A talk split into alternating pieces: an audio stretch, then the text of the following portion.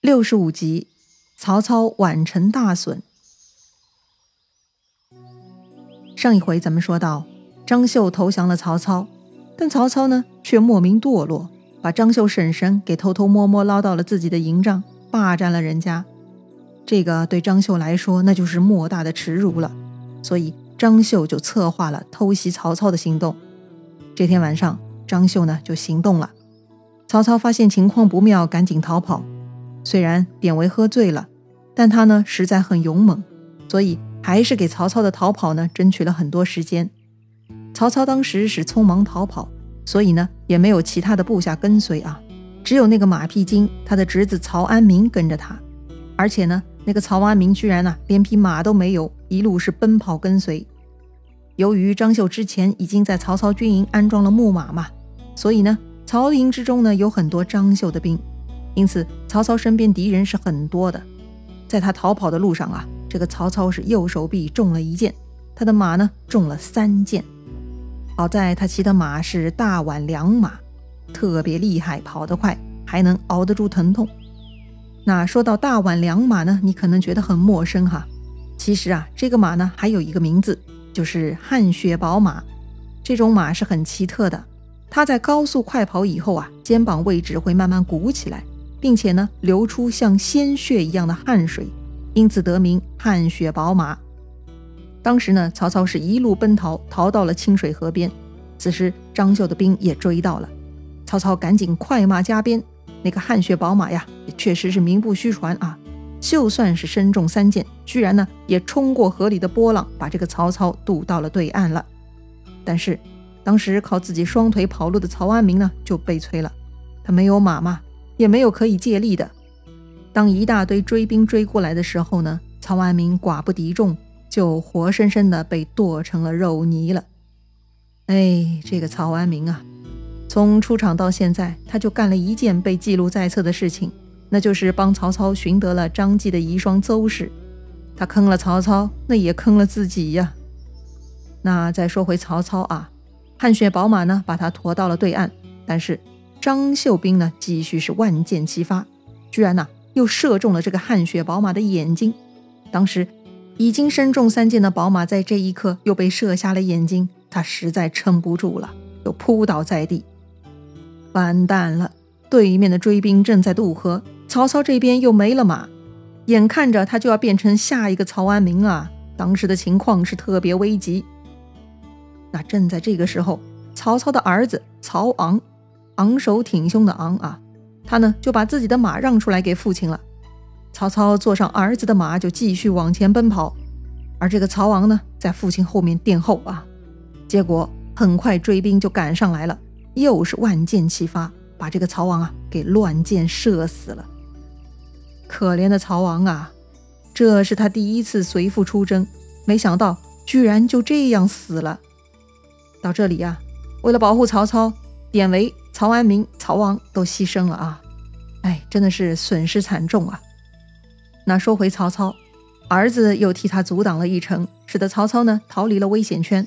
这个时候啊，曹操迎面看到了自己的青州兵，那些青州兵啊，一看到曹操就大喊大哭的向曹操告状，说那个于禁造反了。哎，这又是哪一出啊？原来啊，当时的青州兵呢是夏侯惇带领的。这些人呢，原本大多数都是黄巾的残余，离开了许都下乡以后呢，就有些管不住自己了啊，重操旧业了。他们在这附近呢，就骚扰百姓，劫掠平民。所以啊，平鲁校尉于禁就动手绞杀了他们，并且安抚乡民。要说呢，这个于禁做的是很好的，只是对于自己人嘛，用绞杀的方式呢，也确实下手狠辣了一些。所以呢，这些青州兵逃出来，见到曹操就向曹操告状。说这个于禁造反，敢杀青州兵。曹操一听是大惊失色呀。正好没过多久，这个夏侯惇、许褚、李典、乐进都到了。曹操呢就下令，让他们赶紧整兵，要教训于禁。那再说于禁哈，他根本算不上造反呢，他其实也是在维护曹操的形象嘛。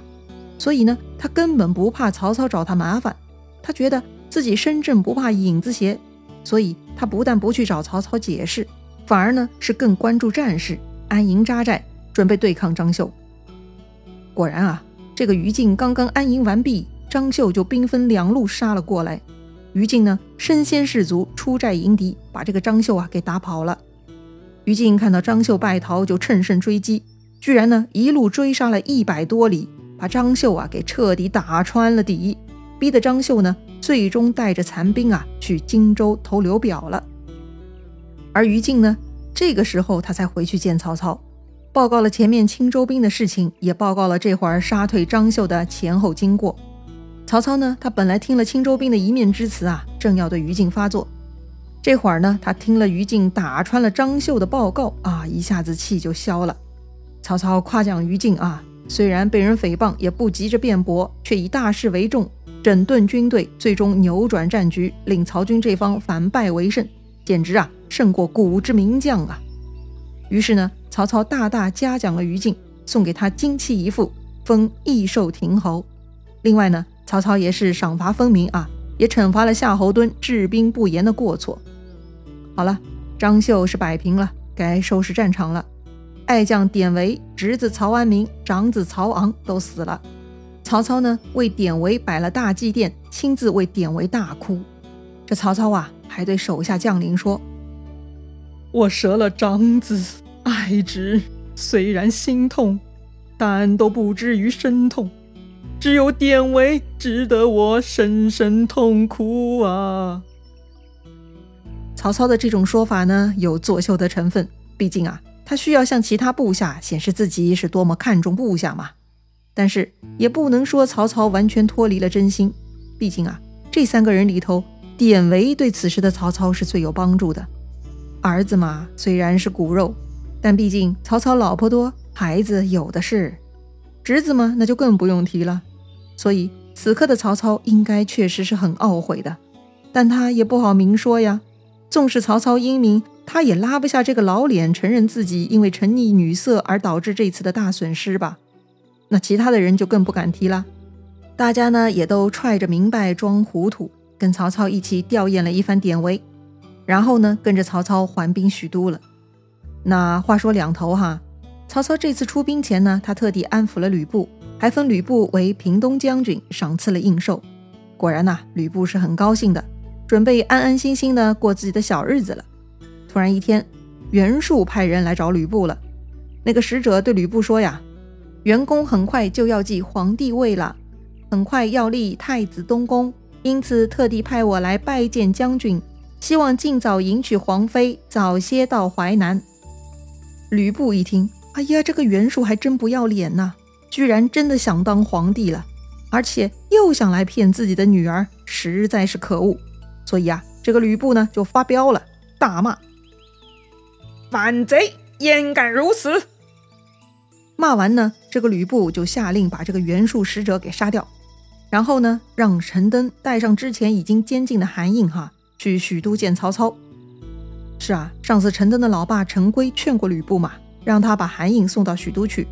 当时呢，吕布没有表态，因为啊，他还是怕曹操不容他。但此刻不一样了，曹操主动派使者过来，还给自己加官进爵。那看样子，这个曹操当了丞相之后，果然度量变大了嘛。过去对打的仇恨似乎是一笔勾销了。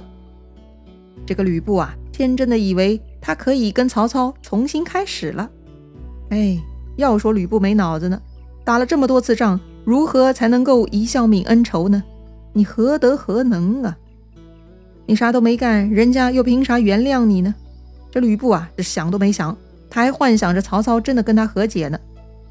所以呢，他就真的派陈登去见曹操了，向这个曹操啊讨要徐州的正式管理权。那话说这个陈登啊，他可不是陈宫。这个陈登呢，最早是陶谦的人，后来呢，在陶谦的安排下辅佐刘备。再后来，吕布抢占了徐州，这陈登呢才被迫侍奉吕布。要说吕布又没啥领导力，精明的陈登呢也不会看上他的。